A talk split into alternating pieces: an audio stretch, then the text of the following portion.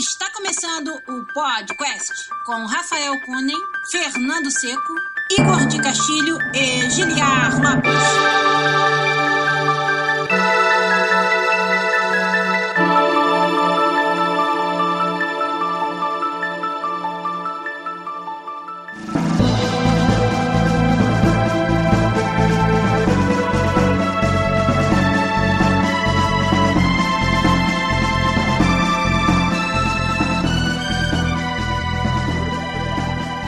Podcast na área, galera! Estamos de volta mais uma vez nesse que é o único podcast onde você conversa em português com profissionais da indústria de games internacional. Eu sou o Giliar Lopes, produtor dos games da série FIFA aqui na Electronic Arts em Vancouver, no Canadá. E aqui do meu ladinho, ele, meu amigo, game designer também dos games da série FIFA na Electronic Arts em Vancouver, Rafael Kunen. E aí, Rafa, tudo bem? E aí, beleza? Beleza, cara. E também com a gente, olha ele aí, o papai do Luca, o nosso amigo artista técnico lá na Bethesda Game Studios em Montreal, Igor de Castilho. E aí, Igor, tudo bom? E aí, pessoal, beleza? Peraí que eu acho que eu aloprei a senha do, do, do Twitch aqui. Co- Como assim, cara? O que, que você fez? Eu, eu talvez ou não, eu resetei a senha do podcast não a minha, pessoal. Tudo bem.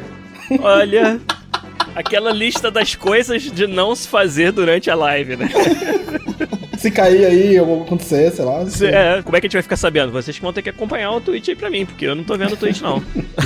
Estamos fazendo isso aqui, como vocês sabem, ou se vocês não sabem, tá perdendo, hein? Direto do nosso canal, twitch.tv barra podcastbr, também publicando depois lá no youtube.com barra podcastbr, com a ajuda da galera do chat aqui do Twitch. Olha, o Dalton BR já tá aí, o Neruvos, o Johnny Dalvi, o Rafael Kunen tá lá conversando com a galera também, o W Gord Zero, o Hugo Blanco tá lá, o Jogazeira, que é o nosso amigo Renan O Danny Pide, o Lu Cecil, o Pedro Kawati, Carol Dot Zero, parece que é, Bernardo, mó galera já, cara. Tá todo mundo dando tchauzinho aí agora lá no, no final do chat, porque a gente falou lá no nosso Discord que hoje ia ter alguns anúncios importantes, um assunto também que eu acho que é bem pertinente no episódio de hoje. Então, vambora começar o episódio 308 do podcast. Vamos lá.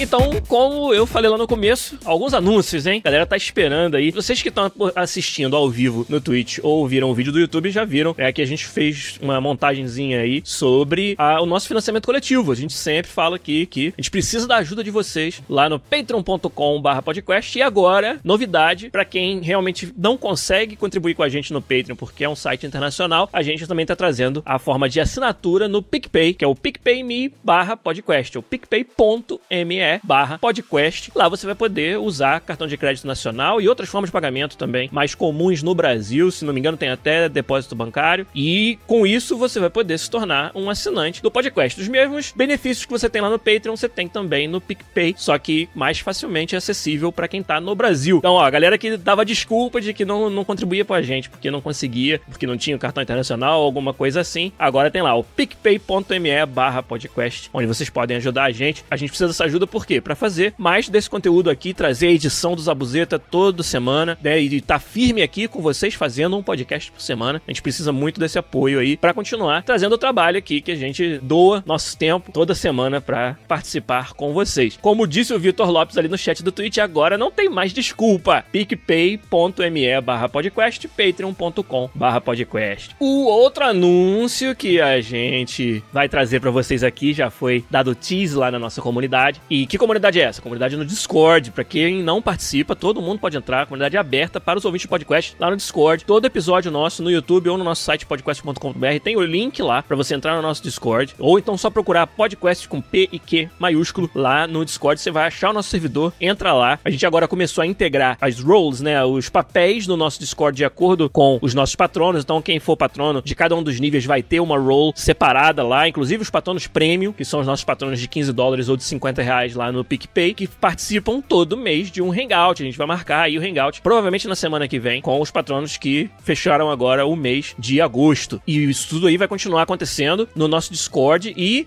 além disso, uma parada que virou uma, uma febre, né? Virou uma tendência lá no nosso Discord, é a nossa comunidade se organizar para participar de Game Jams. Então, já nessas últimas semanas, teve umas três Game Jams diferentes que a galera participou, Game Makers Toolkit. Estão participando agora, nesse momento, enquanto a gente tá gravando, da Extra Credits também, né? Por isso, cara, a gente fica feliz pra caramba. O Rafa tava falando, né, que, pô, ó que foda, né? A gente ter criado essa, essa comunidade em torno da parada que a gente grava toda semana aqui, que é o podcast, e aí a galera participando, se juntando, se conhecendo e fazendo projetos de Game Jam, né, Rafa? Sim, pô, isso é muito massa, né? Tipo, nem contando o que a gente faz em cada episódio, mas o fato de o pessoal tá se juntando, sabe? A comunidade é super respeitosa, que na internet... Isso, essa é outra parada foda, cara. difícil de falar. Pessoal, todo mundo super gente boa, sabe? Não tem ninguém que fica, sei lá, trolando, mal educado, sabe? Super gente boa, disposto a ajudar uns aos outros, quem tem pergunta, vai lá, sempre vai estar disposto a responder, se não é a gente, os, os moderadores estão sempre lá ajudando. Pô, é bem, bem legal isso. Tá bem bacana mesmo, tá bem bacana. Um salve pro Johnny Dalve, que o Johnny Dalve ele foi citado no, durante o, o Game Toolkit, né? O Game, Game uh, Makers Game? Toolkit ali. Game Makers Toolkit. Ele fez um vídeo compilado com os 10 melhores, assim, e umas menções honrosas. O projeto dele foi anunciado entre as menções honrosas lá, que ficou bem legal mesmo. Aí vem o jogo que se dá tiro e a bala faz curva, né? Isso, é. Cara, o pessoal se organizando, se ajudando, encontrando grupos dentro da nossa comunidade, usando o nosso Discord. E sempre surge aquela pergunta, né? Quando que vai ter uma Game Jam do podcast? Olha aí. Então, você que tava interessado, tava com essa dúvida, seus problemas acabaram, como a gente falou lá. Agora a gente vai ter, em setembro, a Podcast Jam 2019, olha aí. Vamos juntar os nossos ouvintes e vamos organizar uma Game Jam de duas semanas com a galera. Ó, isso aí.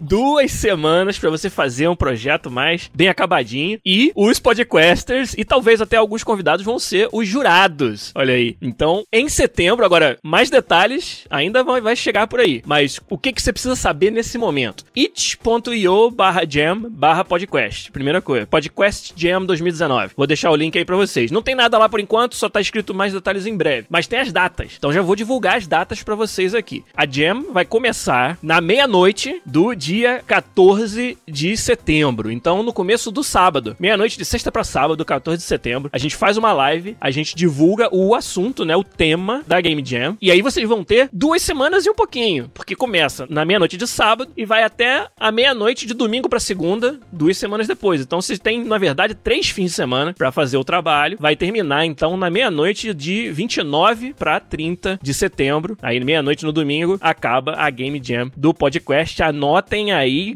guardem a- as datas, não, não marquem nada com ninguém. A gente vai ficar por conta da Jam do podcast, a Podcast Jam 2019. E quando tiver mais detalhes, a gente vai começar a divulgar, contar com vocês também pra trazer mais gente, trazer mais participantes, né? Mas não só os ouvintes, mas claro, tudo isso aí vai ser organizado, divulgado lá através do nosso Discord. Então você que não tá lá no nosso Discord, a gente vai começar a criar já os canais específicos da Podcast Jam 2019, anúncios oficiais e também os lugares onde vocês podem se organizar em grupos, começar a pensar aí em projetos que vocês querem fazer, claro, vocês só vão saber o tema lá quando for começar a, a Game Jam. Mas então, vão se preparando, tem algumas semanas aí ainda, né? Faltam uns 20 diazinhos aí pra começar, mas nós vamos fazer então esse ano a Podcast Jam 2019.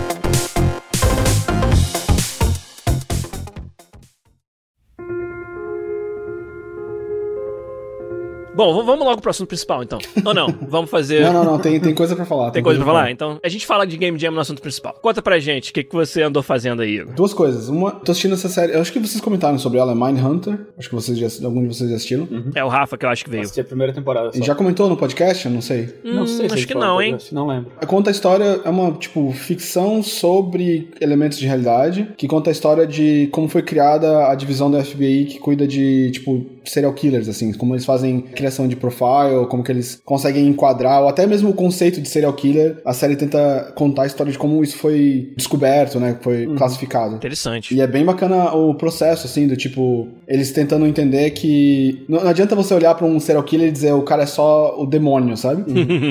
eles passam a série tentando entender o que passa na cabeça dele, por que que ele consegue justificar o tal comportamento, sabe? Sim. É bem interessante, assim, mas dá pra, pra expandir pra, tipo, o que, que é lidar com outras pessoas, assim, sabe? Tipo, a gente gosta de rivalizar outras pessoas, outras coisas, sem entender o que passa pela cabeça das pessoas. O que eu acho massa do, do seriado é que tipo, é um seriado de ficção, né, obviamente, mas ele é, como o Igor falou, baseado na realidade. E os, os serial killers, e, tipo, eles existiram de verdade. Tipo, toda a personalidade deles, o que eles falam, foi tudo baseado em entrevistas que eles deram de verdade, Ah. sabe? Em cartas que eles mandaram, em entrevistas gravadas que eles deram. Então, os atores que estão interpretando esses serial killers, né, estão interpretando dados deles de verdade, assim? Caraca. É, então é muito Então, massa, apesar de sabe? ser uma obra de ficção, Sim. ela tem essa base forte na realidade. Aham. Olha aí. É bem interessante, cara. É bem interessante. É legal que tu, que tu vê esse, no início, né? Acho que foi na, na- Eu só vi a primeira temporada, mas que ele- quando eles. A, a noção de tu ir conversar com eles, sabe? Pra obter esses dados era. Como assim? Tu vai lá falar com os criminosos? Sim, Eles são doentes, cara. Sabe? O que, que tu acha que tu vai conseguir conversando com eles?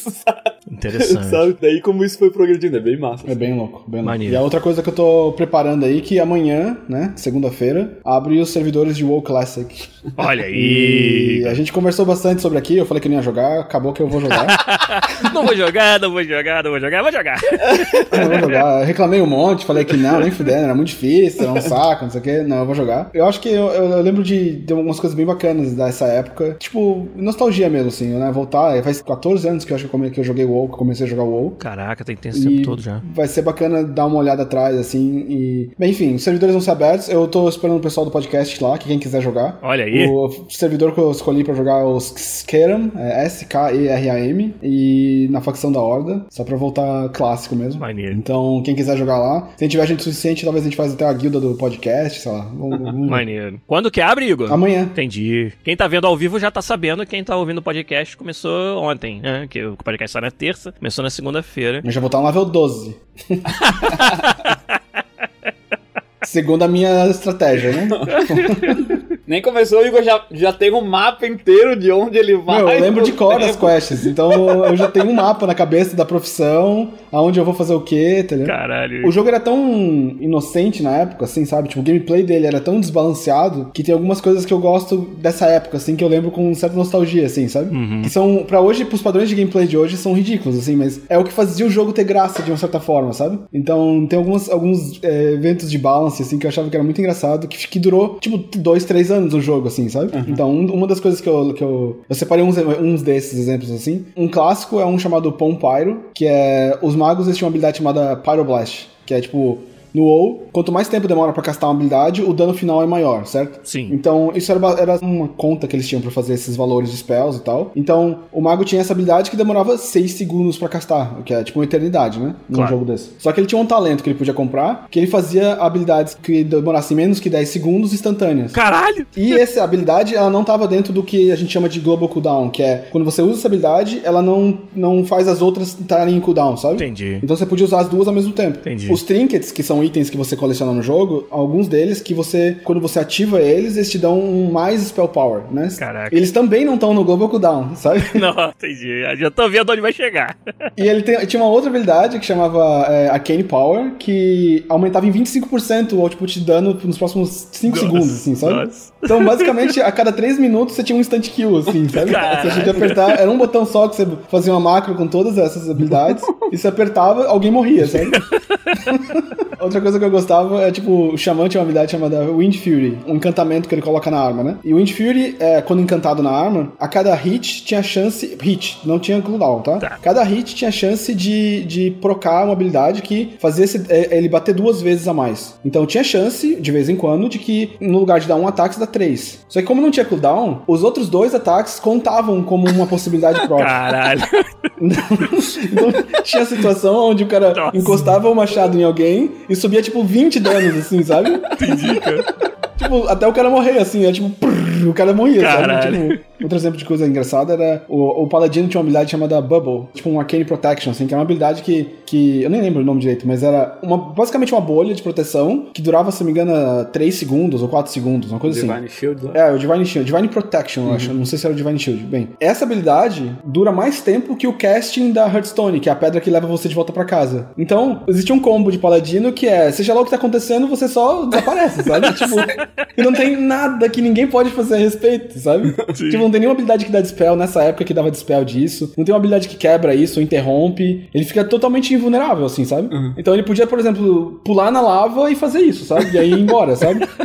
Então, ou em PVP, tipo, dava merda, ele ia embora, sabe? Tipo, eles faziam isso. Então é uma coisa bem comum, assim, você tá em raid, aí o cara tá, um paladino seu, normalmente o mais filho da puta, aí o pessoal tirar ele da party e ele correr pra cima do boss, agroar, fazer isso, ir embora e dar wipe em 40 pessoas, sabe?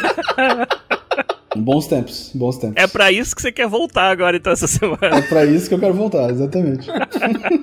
eu tô indo por todos os combos mais absurdos e vendo qual é a classe que eu vou jogar a partir disso, entende? Entendi. O Igor lembra tão bem que ele quer mais disso, nossa senhora. É, porque quando você sabe disso, aí você se prepara pra isso, sabe? Você monta seu gameplay esperando isso, sabe? Tipo, não é que nem eu que joguei a primeira vez, joguei de Warrior, né? Então, Warrior é assim, ele só fica legal nos level 60. Até o level 60 você só se fode, sabe? Entendi.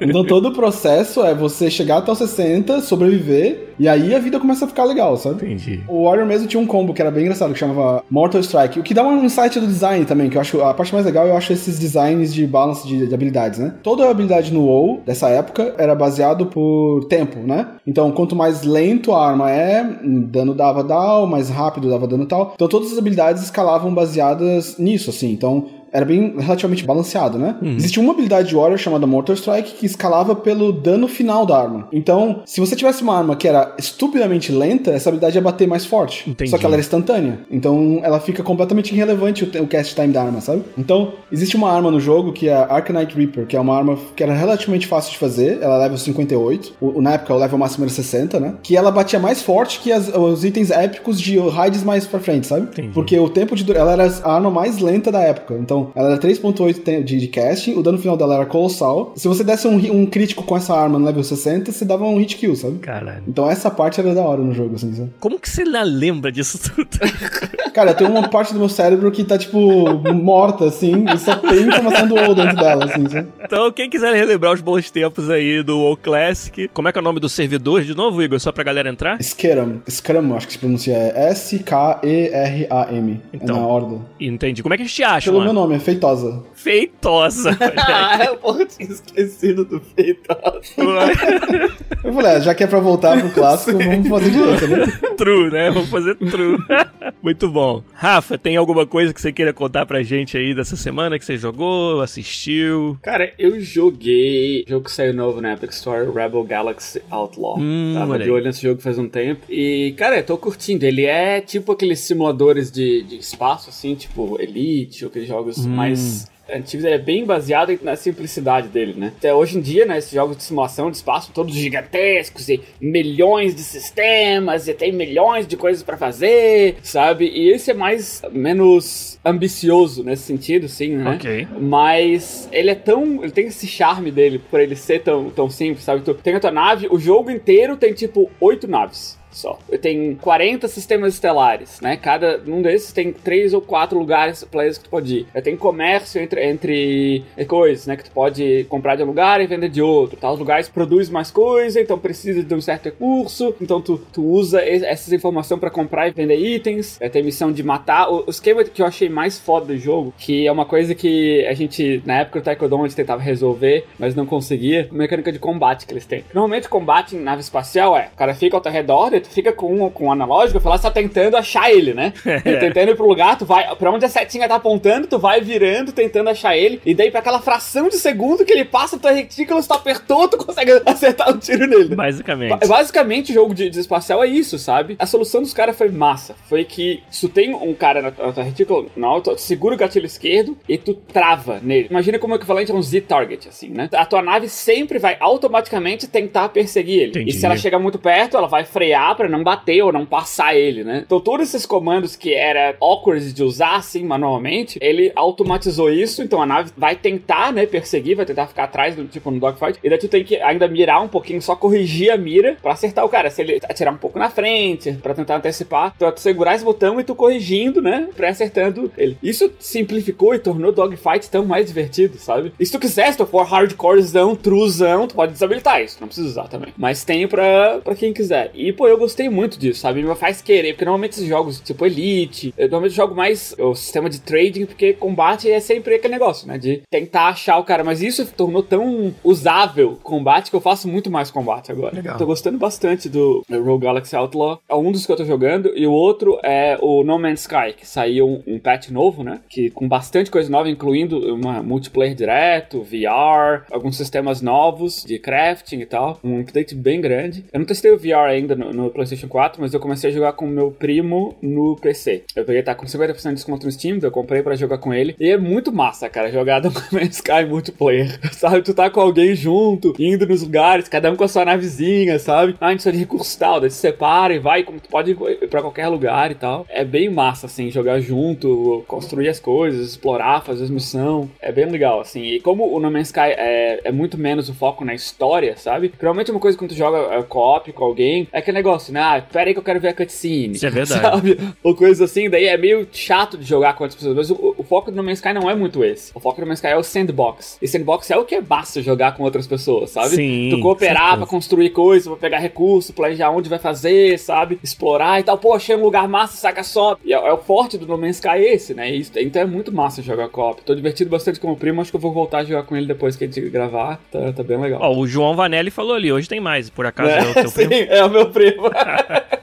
Bom, da minha parte, vou indicar algo rapidamente, um jogo que o Rafa também já jogou, ou tá jogando ainda, não sei, mas que eu mencionei ele aqui, mas agora eu tenho mais detalhe pra falar, que é o Fire Emblem Three Houses. ah, tá jogando esse também. Eu sei. eu sei disso que o Switch me conta. É.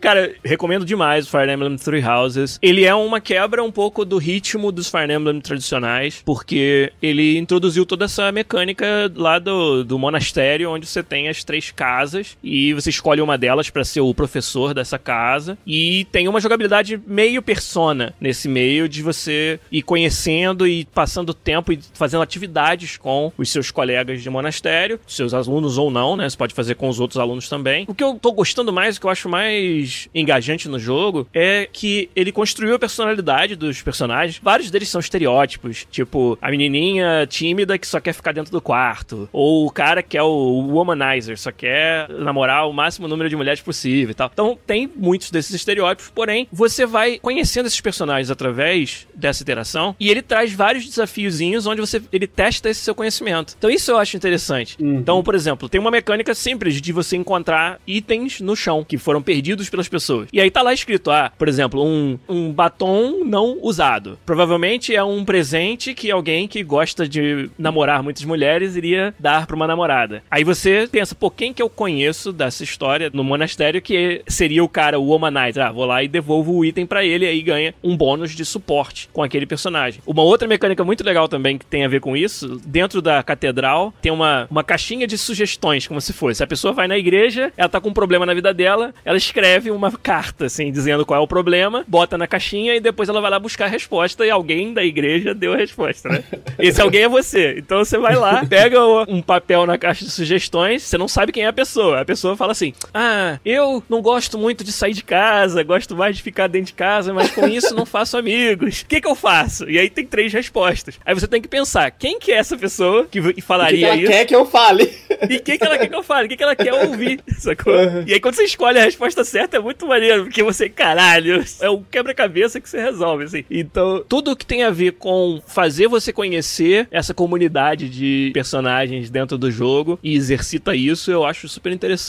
E é uma quebra legal do ritmo, né? Não é mais só batalha, batalha, batalha. Aham. E isso eu tô curtindo bastante. O que eu acho legal é que, tipo, é tanto tu, né, o teu personagem conhecer todos esses outros, quanto eles se conhecerem também, né? Exato. Que é um- uma, uma mecânica da, da série também que eles se conhecem, eles têm as próprias cutscenes entre eles, que vão vai melhorando o relacionamento, e esse relacionamento afeta no outro loop de jogo, que é o combate, que é a outra metade, que quase é praticamente metade metade, assim, eu acho que eu até passo mais tempo no monastério do que em combate, mas é quase, é tecnicamente um 50-50, né, metade do jogo é no monastério, tu vai conversando, fazendo minigames de, de pescar, ou cozinhar, com, com, pra aumentar, quem, quem gosta de determinada comida ganha bônus e coisas assim, ou plantar, né, tem uma fazenda que tu pode botar sementes que tu pega, na outra semana tu vai lá coletar essas coisas, as coisas tu pode usar pra cozinhar, ou pra dar, se for flor, pra dar de presente, ou seja, essas coisas de, de manutenção do teu grupo, todos tu faz no monastério, daí tem as missões que tu vai, que daí é um turn-based clássico do Fire Emblem, né, de tu selecionar a unidade, mandar ela ir atacar, e eles me deram uma mudada nisso também, né? Do fato de não ter mais o negócio de pedra, papel e tesoura, né? Que acho que a gente falou no outro podcast, que é mais o que, que aquele personagem pode fazer modificado pela arma que ele usa, né? Certo? Algumas É. armas são melhores contra tais coisas, mas a arma é específica, assim, né? Não é mais machado, bate na espada. Não só as e- armas. É, agora tem as combat arts também, que são específicos de cada classe, de cada personagem. E você pode destravar combat arts que são boas contra cavalo, contra Pégaso, contra armadura. E aí, você sabe, aquele personagem tem a habilidade que eu preciso pra bater nessa unidade. Uhum. E isso faz com que a tática no campo de batalha seja muito mais interessante também. É, acho legal também o contexto de tu ser um professor e por isso tu guia o que cada que, que eles aprendem. Sim. Que é uma escola militar, né? Uma escola de combate, né? Que vai formar os próximos generais e, e coisas do exército. Então quase todos eles, a maioria deles são nobres, né? É. Alguns são peasants, né? São, são commoners, assim. Uma da- dos personagens, por exemplo, a vila dela pagou pra mandar ela pra escola pra que ela possa proteger a própria vila, Isso. sabe? Se ela volte e ser a capitã da vila, assim, sabe? Sim. Então tem várias historinhas muito massas, assim, sabe? De, de como que essa Comor, assim, essa plebeia, né, foi parar numa academia militar de, de coisa. E daí, como as disciplinas, né, que tu ensina, né, são voltadas pra pra combate, tu escolhe o que que os estudantes aprendem, né? Tu vai focar em espada, tu em machado, tu em cavalaria, tu em liderança, sabe? E eles têm as próprias coisas que eles preferem. Eles vão, vão conversar contigo, pô, então, eu quero ser um cavaleiro, assim, então eu quero focar em montaria e em lança. O que, que tu acha? Daí tu concorda, é, vamos mu- mudar o teu foco pra isso, ou não, não, tu tem que focar em espada, porque tu... Então, então tem esse negócio de tu balancear o que eles querem, o que tu quer pra montar a tua O que, o grupo né? precisa. Então, o que é. o grupo precisa, né? Tu já tem três cavaleiros. Não, eu tenho três. Tu não. Tu, tu,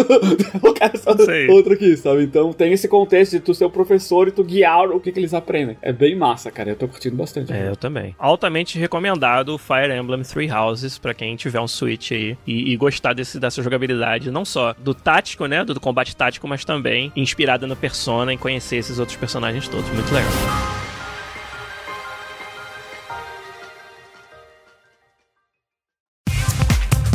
E vamos então pro assunto principal do episódio 308 hoje. Que lá no começo a gente avisou, por exemplo, pro senhor Cevada que chegou atrasado hoje aí no chat, que vamos organizar a Game Jam do podcast, Podcast Jam 2019. E galera, vão organizando seus grupos aí no nosso Discord que vai rolar lá em setembro. Começa lá em torno de 14 de setembro, a gente vai dar mais detalhes depois. Mas aí eu achei que valia a pena, já que a gente tá falando disso e como a gente comentou, muita gente na nossa comunidade participa de outros jams e monta grupos e faz seus trabalhos usando o nosso Discord como plataforma para se comunicar. Eu queria falar aqui sobre a importância das Game Jams e por que que alguém deveria participar delas e será que fazer Game Jam realmente pode te ajudar a ter um emprego ou de alguma maneira participar da indústria um dia? né? Então queria comentar sobre isso aqui entre a gente. Começar com você, Igor, que tá calado aí já faz um tempo que a gente ficou falando de Fire Emblem pra cacete aqui. O que, que você acha, Igor, quando, por exemplo, você tá entrevistando alguém, um artista, talvez, principalmente, né? E você vê um no portfólio dele participação em Game Jams. O que que isso diz pra você sobre o trabalho daquela pessoa? É bem interessante porque mostra que a pessoa tem não só experiência com fazer o trabalho dela, como interagir com outras equipes, assim, outro, outros departamentos, assim, né? Então, o que a gente fala que é, é diferente você fazer um portfólio só das coisas que você faz e fazer um portfólio com jogos, assim. Mesmo que o jogo não, o jogo não seja bem sucedido, ter entregue e passado pelo ciclo de desenvolvimento conta ponto, sabe? E Game Jam ajuda bastante nisso, porque não só você pode fazer esse ciclo, como o fato de você não estar necessariamente esperando um retorno financeiro com aquele projeto, te liberta pra fazer o que você quiser, sabe? Exato. Então, é bem interessante quando você vê pessoas fazendo projetos completamente malucos, assim, coisas que não funcionariam financeiramente até, mas que a ideia foi executada de alguma forma, assim, sabe? É a melhor forma, é tipo, é uma, é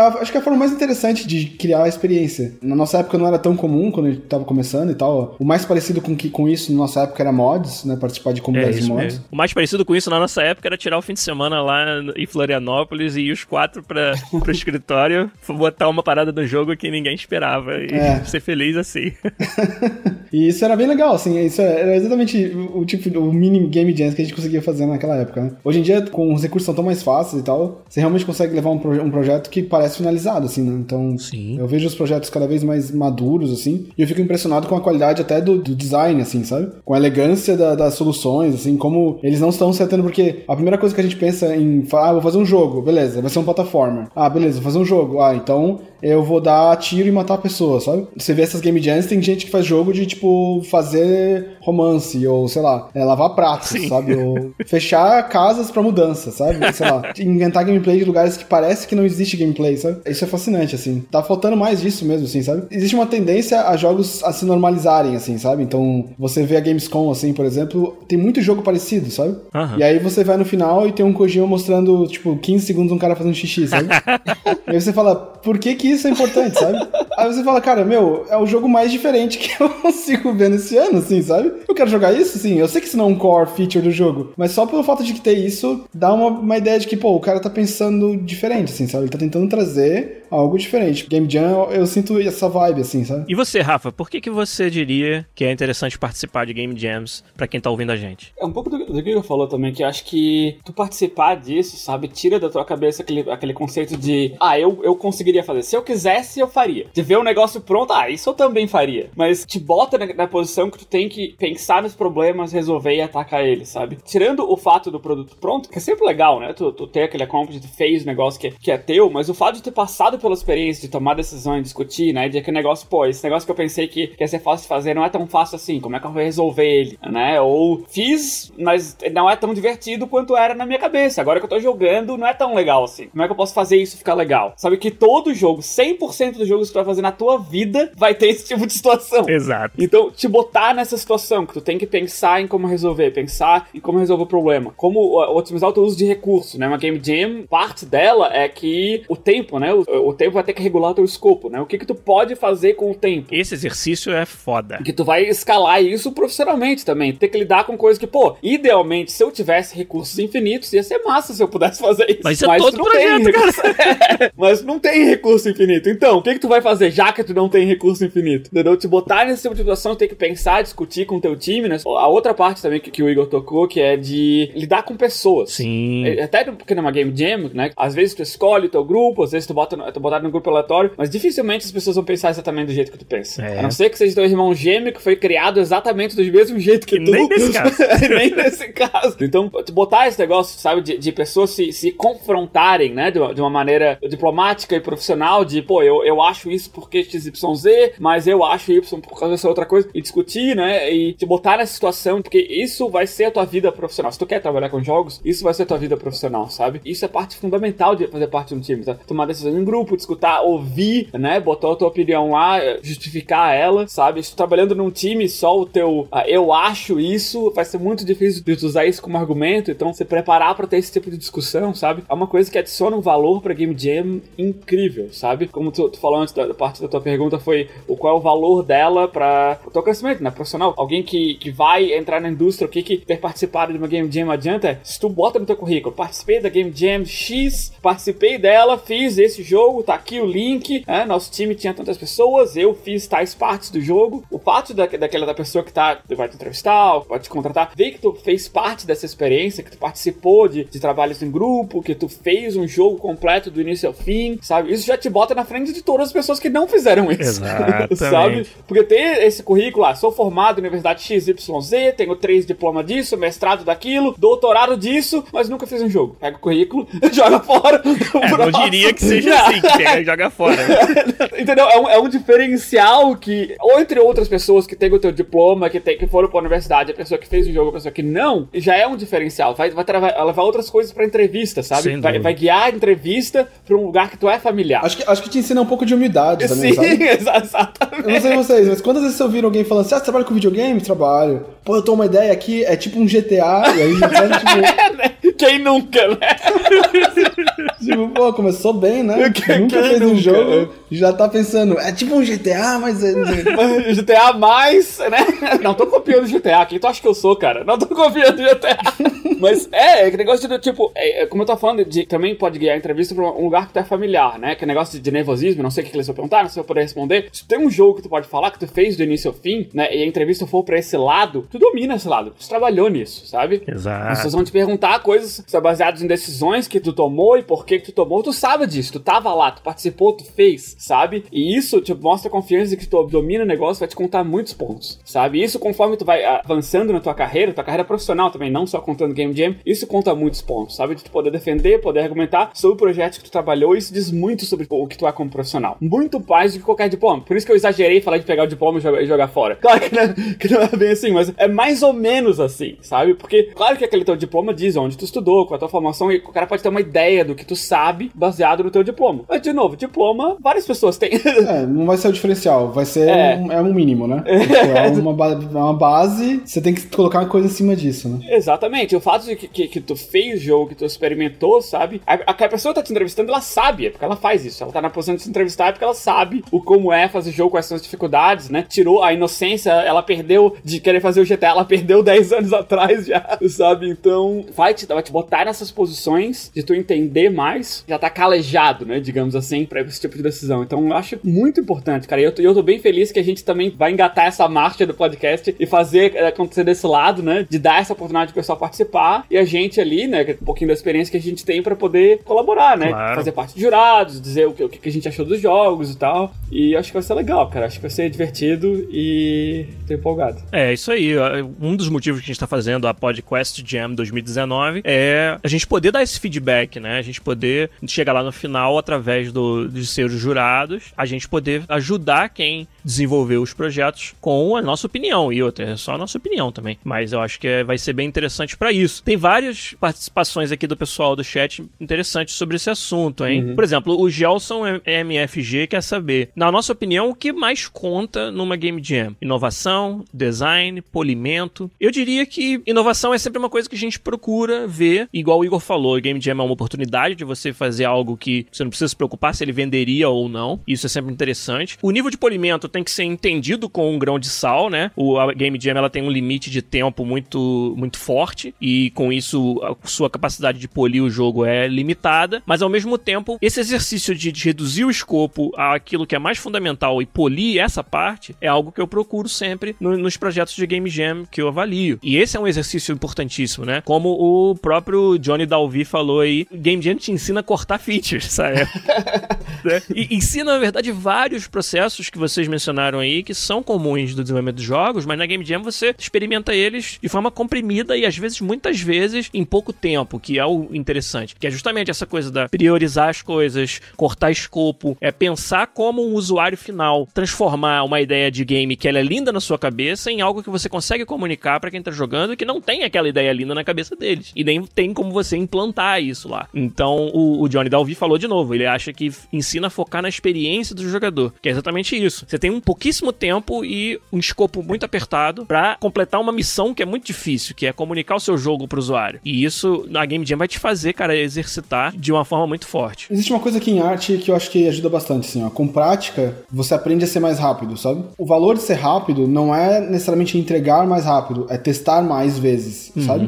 Então, uma das coisas que eu acho que, que eu tenho me forçado, inclusive na minha parte desenho, assim, é praticar mais desenhos e não me apegar a ideias e a fazer, fazer, fazer. E a mesma coisa que eu vejo em Game Jam é, não é para fazer só porque eu quero fazer mais rápido, é para poder prototipar mais, sabe? Então, quanto mais você, proto você prototipa coisas diferentes, menos apegado você fica a uma ideia, sabe? Porque uma coisa quando a gente tá no começo é a gente tem uma ideia, a gente executa ela mal, e a gente fica preso nessa ideia, sabe? Ah, sim. Então é bem comum você ver uma pessoa patinando numa ideia ruim, sabe? Quando ela podia estar experimentando 30, 40 coisas diferentes, sabe? Até achar algo que realmente ressona com ela como pessoa. Aquilo não representa ela como pessoa, sabe? Sim. Ela só precisa de um ou dois sucessos e tal para seguir para frente. Ela não precisa, tipo, garantir que tudo que fizer vai ter que dar certo, tem que estar tudo perfeito, sabe? Acho que Game Jam é isso, assim, sabe? Você fazer por várias vezes, vários projetos. Não participa de um, participe de vários, assim, sabe? Vá fazendo, sabe? Porque essa experiência vai te dando é, momentum, assim, sabe? Vai te dando velocidade para pensar rápido, ganhar experiência, entender é, atalhos, onde focar, onde gastar energia, onde gastar recursos, sabe? Que tipo de talento você precisa, conhecer pessoas diferentes da indústria, sabe? Fazer contatos. Isso aí. Outra coisa que eu acho importante também é, é propósito. Tu está fazendo alguma coisa e qualquer as decisões que tu toma, né? Qual é o propósito? Por que que tu quer que ela seja isso? É, por que que tu tomou a decisão A ao invés da B? Por que que, que o personagem pula dessa altura? Tu conseguir racionalizar isso isso, sabe? As coisas teriam um propósito, não foram só jogadas aleatoriamente ali. Acho que isso tu vai, tu vai aprendendo isso, sabe? Que quanto mais propósito dá pra cada decisão, mais fácil vai, vai ser tu tomar das próximas, sabe? Tu quer que o personagem pule daquela altura, porque o, o, os obstáculos que ele vai ter que pular vão ser da, de determinada altura. Então tu vai começar a planejar obstáculos, então tu já, já, já sabe da, da, altura que o personagem pula, então tu, tu consegue planejar isso pro teu level, sabe? E vai, vai adiante, assim, você começa fazendo no primeiro projeto, provavelmente você vai fazer o personagem e depois você vai criar as mecânicas pro personagem. Uhum. Quando você tem experiência, você vai pensar na mecânica e criar um personagem que melhor reflete essas mecânicas, né? Então, é. a altura do Mario reflete o tamanho dele, sabe? Ou quanto ele pula. Então, você não faz o caminho inverso. Você começa a pensar, beleza, eu preciso fazer um jogo de combate. Então, essas aqui são as hitbox. É aqui que eu quero que ele ataque, ou defenda, ou faça coisas. Aí o artista faz o personagem em cima dessas, desses conceitos, tentando explorar isso, né, visualmente. Então, o que acontece muito também é faz o level design para depois fazer as mecânicas e descobrir que tem que mudar o level design porque as mecânicas são diferentes. E aí você vai ganhando essa, essa experiência de na próxima vez você já vai fazendo uma ordem que faça um pouco mais de sentido. Cara, todos nós passamos por isso, isso é bom que seja falado também. Ter oportunidade de você passar por isso num ambiente que é super propício para isso, não é um ambiente de trabalho onde você tá sendo julgado pela próxima deadline. Não, você poder exercitar e exercitar muito, muitas vezes, cada um desses loops tem um valor assim, cara, impagável. Por isso que eu acho que é muito interessante você fazer game jams.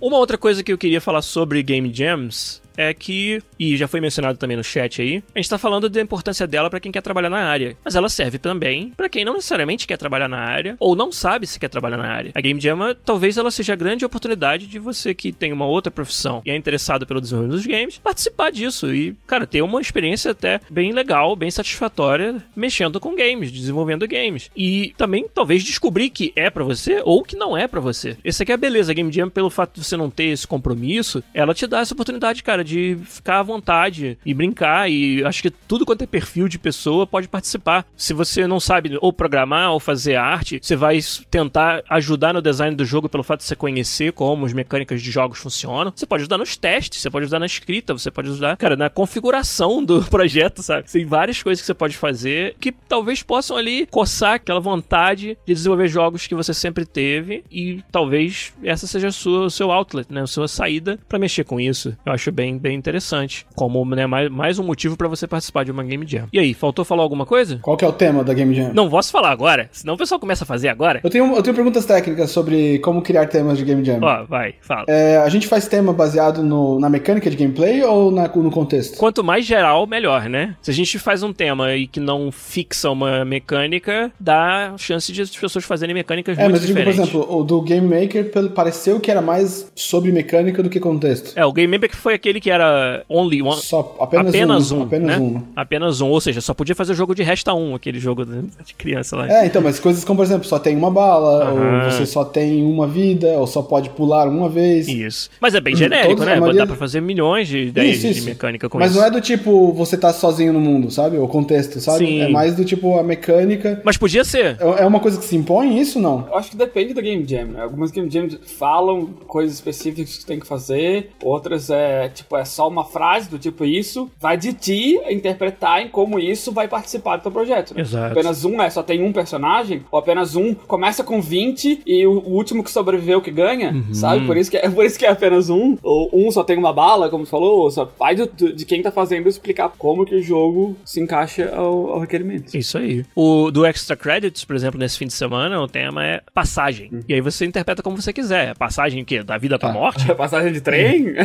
passagem de avião? É, é, exato, é uma passagem de avião. Não, nesse caso não seria porque a palavra em inglês é passage, que aí não significa ah, exatamente a mesma coisa. Ah, mas...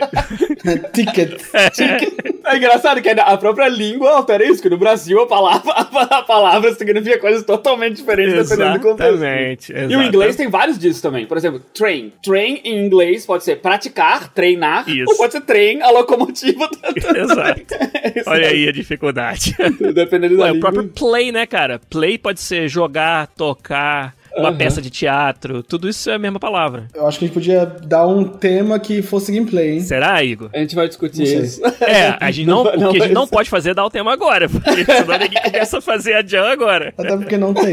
Mas é isso a gente vai fazer. E além do tema, que, que você ganha? O que, que, que tem lá no final pro vencedor da Game Jam? Ah, um abraço. Muitas um Game abraço. Jams não tem prêmio, né? Não tem prêmio. A gente podia fazer um negócio legal pra nossa. Tudo de improviso aqui agora, tá, gente? Que é o seguinte: que tal a gente fazer um episódio do podcast com o time vencedor, onde eles vão falar pra gente sobre essa experiência, decisões que deram ou não deram certo no meio do caminho. Ah, excelente. Curti. Né? Curti. Esse pode ser o seu prêmio lá no final, o time que ganhar a Game Jam do podcast de Ou 2019. seja, quem ganhar, ganha trabalho. ganha mais trabalho. Isso aí. Muito bom. o post-mortem, como falou o Dalton BR ali, ó. Quem ganhar vem fazer um post-mortem no, no podcast. Curti já. Já é oficial, então.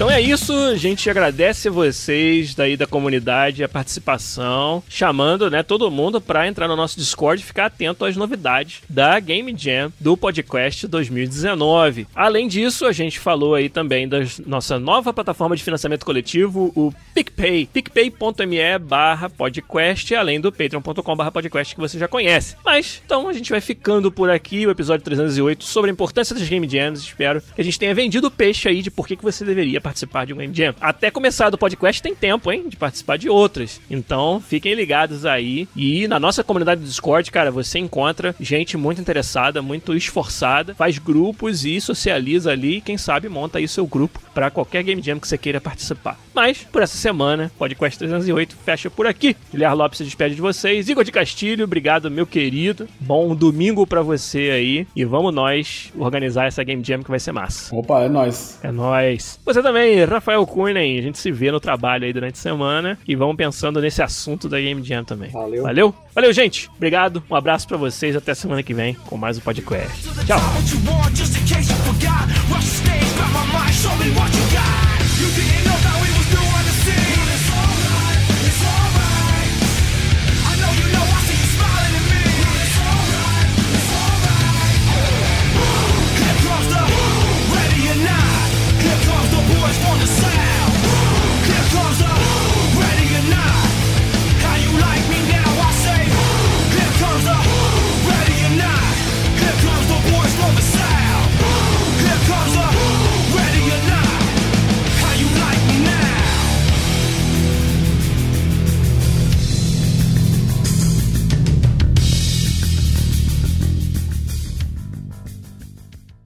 Façam perguntas aí. Qual o próximo jogo do ano? Oh, essa é uma pergunta boa, hein? Death Stranding, né? Cara fazendo xixi pra fazer cogumelo. Nossa, foi muito tem, tem que... Foi massa isso, cara. Não, eu tenho a impressão que vai ser assim o- a história de fazer xixi. Vai ter alguns momentos onde você precisa de água e você não tem água. Aí você pode usar xixi pra trocar isso, sabe? Ou fazer xixi garante que algo aconteça no mundo dos mortos, sabe? Ou você pode marcar esse lugar com um xixi. Eu acho que vai ser umas mecânicas assim. Ah, mas não é do tipo, ó, que vai mudar tudo no jogo. É uma coisa assim, ah, você pode usar isso pra aquilo, sabe? É uma mini mecânica, assim. Pô, tá aí uma coisa massa, hein? Marcar o lugar, tipo, seus beacons, tá ligado? Tu mija no lugar, tu pode ver no mapa os lugares que tu mijou pra te se guiar, tá? Eu passei por aqui porque eu mijei ali. Daí a raça vai andando, mijando, assim. Não tinha no. Ah, não, no, no Metal Gear. Se você apontasse uma, tipo, uma bazuca pra arma de um cara, porque você podia render os caras com Sim, uma arma, sim. assim, né? Se você trocasse a arma por uma bazuca, assim, o cara se mijava, sabe? Ah, é. Só peguei, se trocar a arma pra uma bazuca, o cara se mijava. No Metal Gear 1 tinha umas coisas assim, sabe? Tipo, você rendia o cara, né? Aham. E aí, se você. Aí o cara tinha uma chance de reagir diferente. Tinha uns caras que te enfrentavam, que tentavam te, te tirar a arma. Tinha uns que só sacudiam assim e caiu a munição deles, assim, né? Ok. E tinha uns que ficavam tentando te enfrentar, assim, do tipo, ah, começar a mandar na direção. Se você trocasse a arma por uma bazuca, assim, bem rápido, sabe? O cara se mijava, assim, ó. Fosse sair uma mancha preta na cabeça deles. Isso. Coisa de mão, né, cara? Coisa de mano.